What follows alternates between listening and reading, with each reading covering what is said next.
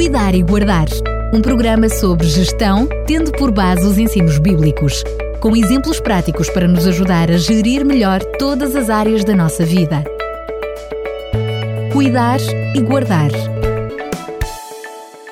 Mais uma semana volvida, voltamos mais uma vez a estar juntos para lhe trazer mais um Cuidar e Guardar. Bem-vindo, Fernando Ferreira, mais uma vez, muito obrigado. Muito obrigado, é um prazer muito grande estar mais uma vez com os nossos ouvintes. Vamos mais uma vez para a pirâmide de Maslow e hoje vamos falar da gestão das necessidades agora na área da segurança. Exatamente. Uh, segundo a teoria de Maslow, as necessidades de segurança de, deveriam impor-se após o suprimento das necessidades fisiológicas. São descritas como necessidades de segurança a estabilidade, a proteção contra a violência, a proteção da saúde, a salvaguarda dos recursos financeiros e outros. Continuemos a olhar para o blog que citamos no programa anterior de Neil Patel. Como dissemos, um dos 10 melhores profissionais de marketing é considerado assim. Eh, ele diz que a necessidade de proteção e de segurança leva-nos a buscar proteção contra os perigos e os riscos envolventes. Mas muito para além de um teto para nos abrigar, nós precisamos de outras formas mais complexas de segurança, e ele também menciona algumas, tais como a segurança do corpo contra ameaças físicas, eh, violência, acidentes, a própria doença, né? embora esteja ligado já à segurança da saúde. Os hábitos saudáveis, temos falado tantas vezes, tem que ver com esta segurança. Planos de saúde, a segurança no emprego, é importante a estabilidade, o rendimento minimamente garantido, um plano de carreira, respeito no ambiente de trabalho, isto tem que ver com a segurança no emprego. Há pessoas que se sentem muito vulneráveis porque, por exemplo, não os respeitam ou não as respeitam no ambiente de trabalho. A segurança na família, a segurança de propriedade, da casa própria, dos seguros de bens, segurança pública. Basicamente, o segundo nível da pirâmide de Maslow diz respeito à eliminação da insegurança da vida do ser humano.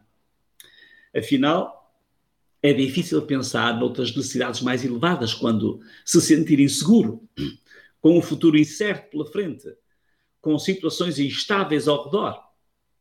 Agora imagine, quantos produtos se podem comercializar para oferecer esta segurança? Este é um aspecto muito interessante eh, e tem que ver com o marketing. Quantas estruturas se podem inventar? Por exemplo, os trabalhadores sindicalizam-se para aumentarem a sua segurança por outro lado, as confederações patronais foram criadas para oferecer segurança às empresas.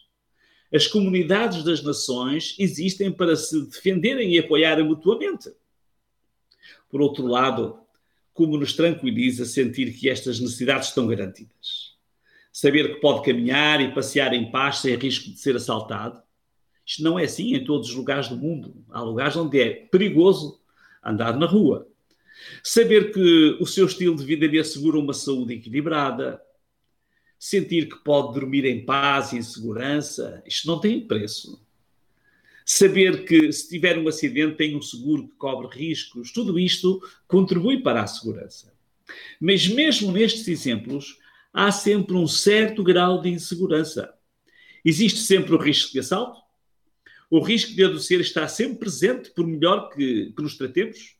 A segurança da casa não é absoluta e nem todos os riscos são assumidos pelas companhias de seguros. Assim, eu gostaria que, mais uma vez, tentássemos alargar as nossas perspectivas eh, sobre este tema. Uma análise mais profunda pode revelar-nos como os meios criados pelos seres humanos com o intuito de promover a segurança, ainda que bem pensados e bem intencionados, podem minorar os receios, mas são de todo insuficientes. Há momentos em que ficamos com a sensação que fabricamos muralhas de papel.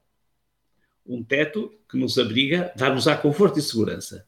Mas uma catástrofe natural, num instante, pode pôr-nos a viver ao relento ou com uma solução precária de uma tenda para os desabrigados de qualquer ONG.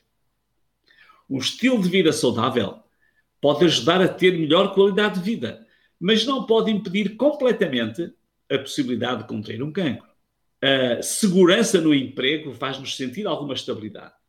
Mas um ser microscópico pode provocar uma pandemia sanitária e segurança laboral que nos ponham em layoff ou no desemprego. esta segurança insegura pode abalar as estruturas da mente humana. Há muitas pessoas à procura de tratamento e apoio psicológico porque pressentem profundamente esta vulnerabilidade.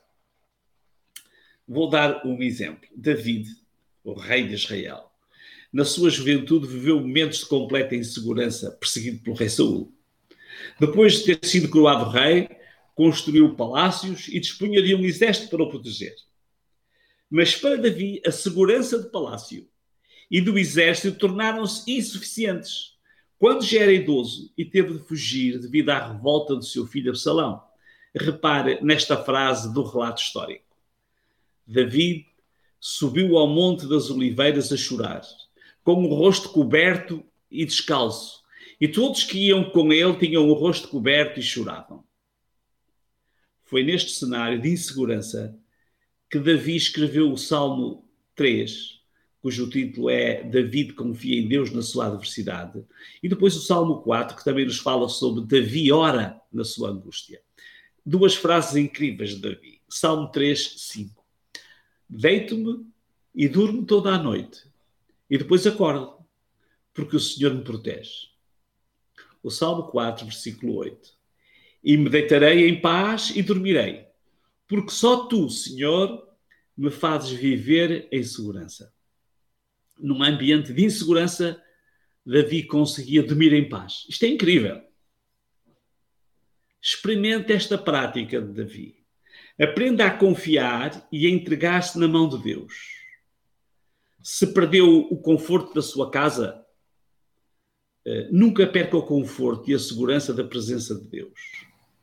Agradeça em cada manhã quando acorda em segurança. Outro salmo, o 91, contém uma mensagem de conforto e segurança para quem está a passar por momentos difíceis. O título deste salmo é A Segurança daquele que se refugia em Deus. E diz: Aquele que mora escondido na presença do Deus Altíssimo vive descansado à sombra do Deus Todo-Poderoso. Quero declarar isto: Deus é o meu refúgio, a minha fortaleza, confio plenamente nele. Deus te livrará de todas as armadilhas e livra-te das pestes malignas. Cobre-te com as suas asas. Aí estarás seguro. A sua verdade e as suas promessas não falham. São para ti um escudo e uma armadura. Esta é a mensagem deste salmo e mostra que a segurança está muito para além daquilo que todos nós podemos construir. Esta segurança não depende de forças policiais.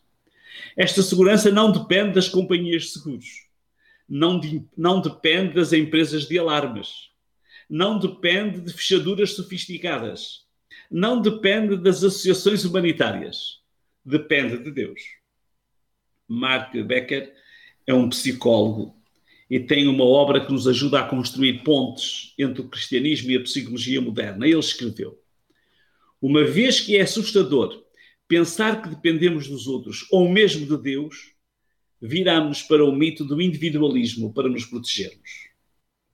Muitas pessoas pensam que podem proteger-se sozinhas e tentam lutar e viver sozinhas. A gestão da segurança depende da atitude de cada um de nós, da contribuição dos outros e, sobretudo, da confiança em Deus. Os especialistas de marketing os industriais, os políticos, os psicólogos, os filósofos, os teólogos, cada um, à sua maneira, tem mergulhado no conhecimento na esperança de contribuírem para que o ser humano se sinta mais seguro. Pensamentos antigos, oriundos das mais diversas culturas, testemunham-nos dessa procura ancestral pela segurança. Vou citar-vos um provérbio hindu. Aquele que faz brancos os cisnes verdes os papagaios e de várias cores os pavões proverá o teu sustento. É interessante esta, esta frase vinda desta cultura. Martinho Lutero dizia: Não conheço o caminho por onde Deus me conduz, mas conheço muito bem o meu guia. Ter um guia sábio e seguro é fundamental para a segurança. O mestre dos mestres impressiona-nos quando se propôs como sendo ele a solução para todas as inseguranças da existência humana. Ele contou uma alegoria bem conhecida sobre dois construtores. Um homem construiu uma linda casa sobre a areia, provavelmente junto à foz tranquila de um rio. Outro homem construiu uma casa igualmente encantadora, mas sobre um maciço rochoso. Veio uma forte tempestade. A casa que estava, a casa que estava construída sobre a areia foi arrastada para a ruína. A casa construída sobre a rocha subsistiu à tempestade. Jesus depois explicou o sentido desta sua história e disse: Todos os que escutam as minhas palavras e as seguem são sábios. Como o homem construiu a sua casa sobre a rocha sólida. Pode a chuva cair em bátegas, podem vir enchentes, os ventos tempestuosos embater a casa, que ela não desabará, porque se encontrará edificada sobre a rocha. Quando surgir a derradeira tempestade da vida, os amigos serão arrebatados como as folhas pelo vento. Os seguros de vida cheirarão a morte. As roupas mais elegantes ficarão para serem devoradas pelas traças.